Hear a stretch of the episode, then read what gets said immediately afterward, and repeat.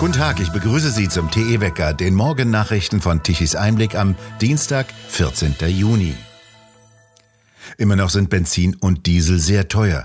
Der Tankrabatt funktioniert nicht wie geplant. Als Folge will Bundeswirtschaftsminister Habeck große Konzerne zerschlagen und deren sogenannte Übergewinne abschöpfen. Dies drohte er den großen Ölkonzernen an, die trotz des Tankrabattes dennoch die Spritpreise hochhalten würden. Daraufhin begannen bei den großen Konzernen intensive Beratungen hinter verschlossenen Türen, wie das Handelsblatt von mehreren Insidern erfahren hat. Denn dies sei schon eine andere Tonart, die angeschlagen werde. Habeck selbst hatte gesagt, er wolle möglichst schnell Vorschläge zu einem schärferen Kartellrecht vorlegen. Er werde die Idee einer sogenannten Übergewinnbesteuerung nicht vom Tisch nehmen. Für Habeck helfe auch eine Diskussion nicht weiter, wer in der Regierung für den fehlgeschlagenen Tankrabatt die Verantwortung trage. Es habe genug warnende Stimmen gegeben, sagte er. Nun aber gehe es darum, nach vorn zu schauen. Er werde Verantwortung übernehmen, um den Schlamassel ein bisschen weniger werden zu lassen, so Habeck. Langsam werden in vielen Bereichen die Auswirkungen deutlich, die ein Verbot von Benzin und Diesel angetriebenen Fahrzeugen hätten.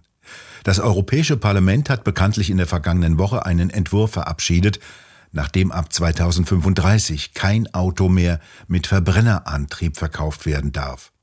Jetzt weist der Verband der Maschinen- und Anlagenbauer VDMA darauf hin, dass die Auswirkungen dieser Pläne auf zum Beispiel Landmaschinen und Traktoren in Brüssel vollkommen ignoriert würden.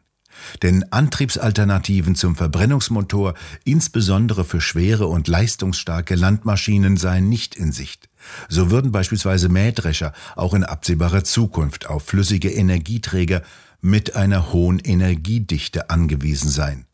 Diese Maschinen müssten während der gesamten Erntekampagne in nur wenigen Wochen nahezu rund um die Uhr verlässlich laufen. Das geht nur mit einem Dieselmotor. Sollte sich die geplante EU-Flottenregulierung in der aktuell geplanten Form durchsetzen, könnte dies auch weitreichende Konsequenzen für die Agrarwirtschaft haben, so der VDMA. Luisa Neubauer will bekanntlich eine Pipeline in die Luft jagen. Das hat sie zumindest in einem Instagram-Video ausgedrückt. Sie meinte damit den Bau der ostafrikanischen Pipeline, mit der Ostafrika mit Energie versorgt werden soll. Billige Energie soll ein Sprungbrett für diese Region werden. Aber nur nicht, wenn es nach Luisa Neubauer geht. Denn der Erhalt des Klimas wiegt für sie schwerer als die Entwicklung der Region. Eine neue Form des Kolonialismus, die den Afrikanern vorschreiben will, wie sie ihre Energieprobleme lösen sollen. Und jetzt kommt heraus, dass sich Luisa Neubauer auf ein Buch beruft wie man eine Pipeline in die Luft jagt. Das stammt von dem schwedischen Politjournalisten und Aktivisten Andreas Malm. Der will eine Eskalation im sogenannten Klimaaktivismus. Neben rein gewaltlosen Flügeln in der Bewegung brauche es auch solche, die Taktiken wie Sabotage einsetzen, sagte Malm. Das neue Politiker-Ranking liegt vor, das das Meinungsforschungsinstitut INSA im Auftrag der Bildzeitung erstellt. Danach liegen grüne Politiker vorn. Wirtschaftsminister Habeck auf Platz 1 mit 53,7 Prozent Zustimmung, gefolgt von Außenministerin Baerbock mit 51,5 Prozent. Und auf dem dritten Platz landet neu Landwirtschaftsminister Özdemir mit 44,6 Punkten. Danach folgt als erster CDU-Politiker Hendrik Wüst mit 44,1 Prozent. Kanzler Scholz verliert drei Plätze und rutscht auf Platz sieben und die Grünen bleiben insgesamt auf 21 Prozent, obwohl sie einen halben Prozentpunkt verlieren und bleiben vor der SPD. Die FDP bleibt unverändert bei 9,5 Prozent. AfD und die Linke halten mit 10,5 Prozent und mit 3,5 Prozent ihre Werte. INSA-Chef Binkert sagte gegenüber Bild, zwischen Grünen und SPD gäbe es die größten Überschneidungen in der Wählerschaft. Heute soll von Großbritannien aus ein erster Abschiebeflug von illegal eingereisten Asylsuchenden nach Ruanda starten. Gestern wies ein britisches Berufungsgericht einen Eilantrag zum Stopp des Fluges ab. Die britische Regierung will illegal Eingereiste nach Ruanda ausfliegen, wo sie dann einen Antrag auf Asyl stellen können.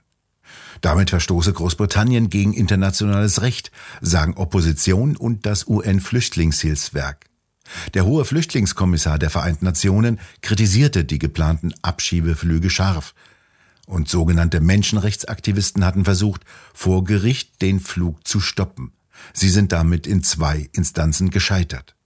Wie BBC berichtete, sollen nur noch gut zehn Asylsuchende ausgeflogen werden. Bei den anderen sollen die Einsprüche erfolgreich gewesen sein. Mehr als 40.000 Menschen sollen innerhalb des ersten Halbjahres illegal über die sogenannte Balkanroute in die EU gekommen sein. Wie die Europäische Grenzschutzagentur Frontex am Montag mitteilte, habe die Europäische Union einen starken Anstieg bei illegalen Einreisen registriert. Die Migranten kämen vor allem aus Afghanistan und Syrien. Sie hätten sich offenbar schon länger im Balkan aufgehalten und hätten jetzt die Grenze überschritten. Die bisher 5,5 Millionen ukrainischen Kriegsflüchtlinge seien nicht in diesen Zahlen enthalten. Schon wieder ist bei dem US-Weltraumunternehmen Astra Space der Start einer Rakete fehlgeschlagen. Astra Space hat sich darauf spezialisiert, relativ kleine Trägerraketen zu bauen. Die NASA hat insgesamt drei Transporte von Raketen in eine Umlaufbahn bei Astra Space bestellt. Dabei sollen Erdbeobachtungssatelliten als Nutzlast in den Weltraum geschossen werden, die vor allem tropische Stürme beobachten und analysieren sollen. Bei diesem Auftragsflug der NASA zündete die erste Stufe wie vorgesehen, doch die Oberstufe habe sich 60 Sekunden vor dem geplanten Brennschluss abgeschaltet. Die Rakete stürzte kurz vor Afrika in den Atlantik. Die beiden Satelliten sind verloren. Bereits im Februar scheiterte ein vorheriger Raketenstart für die NASA. Eine weitere Rakete explodierte bei einem Test auf der Startrampe. Raketenstarts bleiben damit eine sehr riskante und technisch schwierige Angelegenheit. Umso eindrucksvoller übrigens die Leistung von Elon Musk, der sein Raumfahrtunternehmen SpaceX trotz vieler Rückschläge weiter aufbaute und jetzt sogar zur ISS fliegt. Das Zitat des Tages. Der russische Überfall auf die Ukraine hat offenbart, dass die 2015 beschlossene UN-Agenda 2030 wie ein Kartenhaus in sich zusammengefallen ist. Sie hätte dies allerdings auch ohne die russische Aggression getan, nur nicht so schnell und so unmittelbar. Die UN-Vision bis 2030 weltweit auf einer gerechten Erde alle Menschen ernährt und materiell zufriedengestellt zu bekommen, erweist sich als kollektivistische Wahnvorstellung.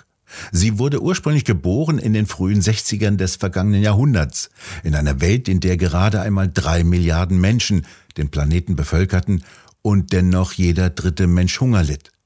So zumindest das Hilfswerk der evangelischen Landeskirchen Brot für die Welt, eine der ersten Nichtregierungsorganisationen.